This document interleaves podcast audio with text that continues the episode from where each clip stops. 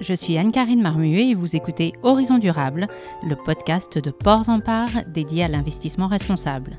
Notre seul objectif est de partager des histoires inspirantes pour éveiller les consciences. Je vous souhaite une très belle écoute. Chloé, bonjour, mille merci de me recevoir euh, aujourd'hui chez vous. Vous êtes la directrice euh, générale donc de Neymer, une société euh, cotée sur Euronext depuis euh, juin 2021. Alors c'est très intéressant parce que c'est à la fois une société qui est actrice du secteur de la construction indirectement, mais en même temps, vous êtes une société de big data, d'intelligence artificielle, et vous combinez tous ces métiers.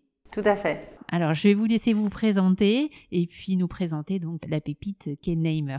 Donc moi, je suis euh, Chloé Claire, je suis la directrice générale de Neymer depuis euh, bientôt deux ans. Donc Neymer a été créé il y a maintenant cinq ans et j'ai repris l'entreprise euh, aux côtés du fondateur qui est maintenant le président Grégory Labrousse pour passer à l'échelle, pour justement aller chercher des nouveaux financements. Et donc on a fait une IPO six mois après mon arrivée. À l'origine, j'ai une formation d'ingénieur et architecte, non pas dans la tech, mais d'architecte DPLG dans les bâtiments. Donc vous l'avez évoqué, euh, il y a des atomes crochus entre ce qu'on fait chez Nemer et le secteur de la planification urbaine et de la construction. Donc ce n'est pas complètement par hasard que je me suis retrouvée après une carrière dans les grands groupes du BTP français, une carrière principalement à l'international. Je me suis retrouvée bah, à la tête d'une start-up d'une cinquantaine de personnes qui produit tous les jours des données qui permettent de caractériser les bâtiments et les territoires et surtout de les caractériser du point de vue de leur transition écologique. Donc sur le secteur de la performance énergétique, sur les renouvelables, sur les risques climatiques, sur les consommations d'eau et euh, les, les propositions de renaturation. Donc toutes ces thématiques sont développées via des données que l'on crée à partir de données brutes d'open data, mais avec énormément d'algorithmes euh, d'intelligence artificielle, ce qu'on appelle de la computer vision, c'est du deep learning ou bien euh, d'autres systèmes. Et c'est ainsi qu'on a pu caractériser par exemple tous les bâtiments de France pour savoir si ce sont ou pas des passoires énergétiques. On a aujourd'hui, dans nos jeux de données, tous les potentiels solaires de tous les toits de France. Donc de la même façon, on est capable euh, d'évaluer euh, quelles sont les meilleures opportunités sur les bâtiments pour installer du solaire et faire du renouvelable. Et puis aujourd'hui, on travaille aussi, euh, par exemple, sur les îlots de chaleur, à détecter sur des mailles très très fines, ce qui n'a jamais été fait auparavant sur l'ensemble du territoire, les îlots de chaleur et surtout les actions, les propositions pour lutter contre ces îlots de chaleur et créer au contraire des îlots dits de fraîcheur.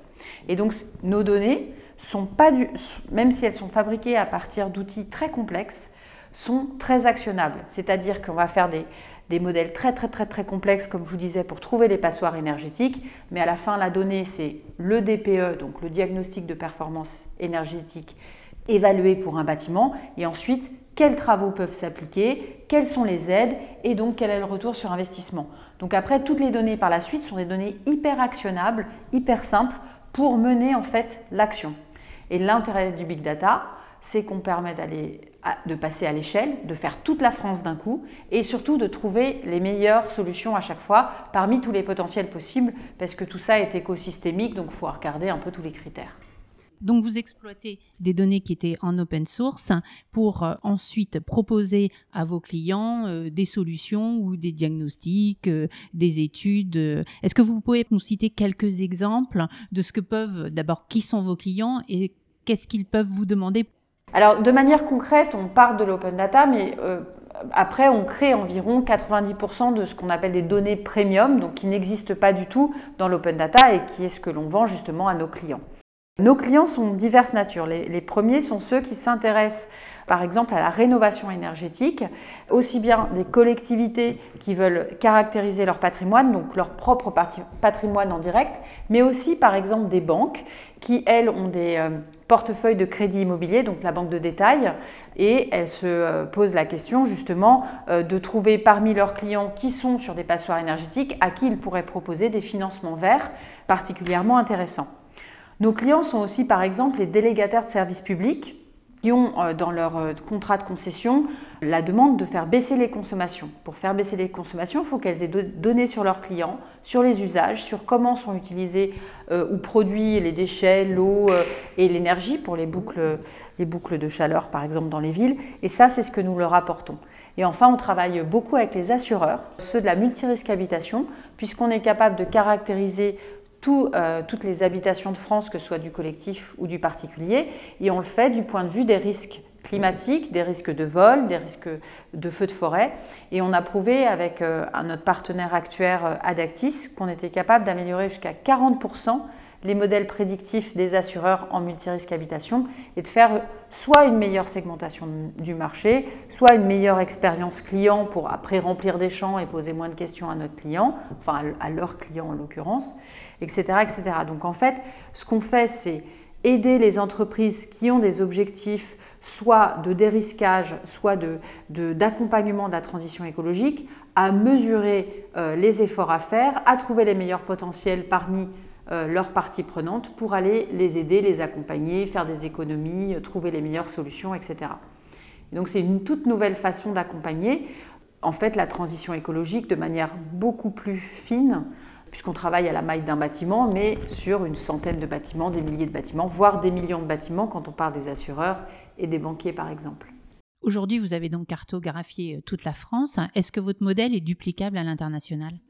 Tout à fait. Nous sommes d'ores et déjà en train de développer les données euh, sur euh, deux pays d'Europe. Il y a par contre pas mal de tech à faire. cela nous a mis euh, dans un premier temps trois ans pour faire la France et on estime à peu près environ maintenant un an, puisqu'il y a pas mal de choses réplicables, pour faire un nouveau pays européen.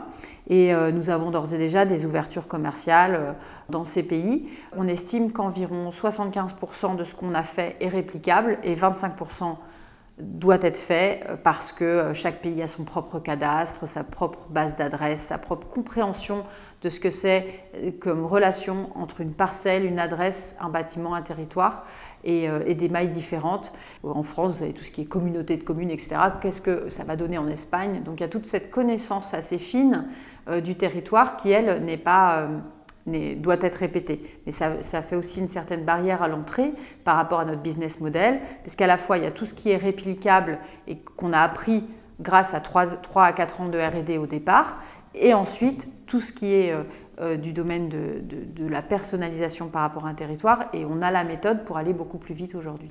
En juin 2021, donc, vous avez choisi une introduction en bourse quelles étaient les raisons qui vous ont motivé On a trouvé très intéressant d'aller en bourse, d'abord parce qu'on avait déjà un certain chiffre d'affaires et aussi parce qu'on travaillait beaucoup avec, on a commencé à signer pas mal de contrats avec les assurances et ce sont des contrats où les assureurs s'engagent à minima pour 4 ans, mais en général c'est plutôt pour 7 euh, à 8 ans, puisque c'est la durée du temps d'un pricing en assurance.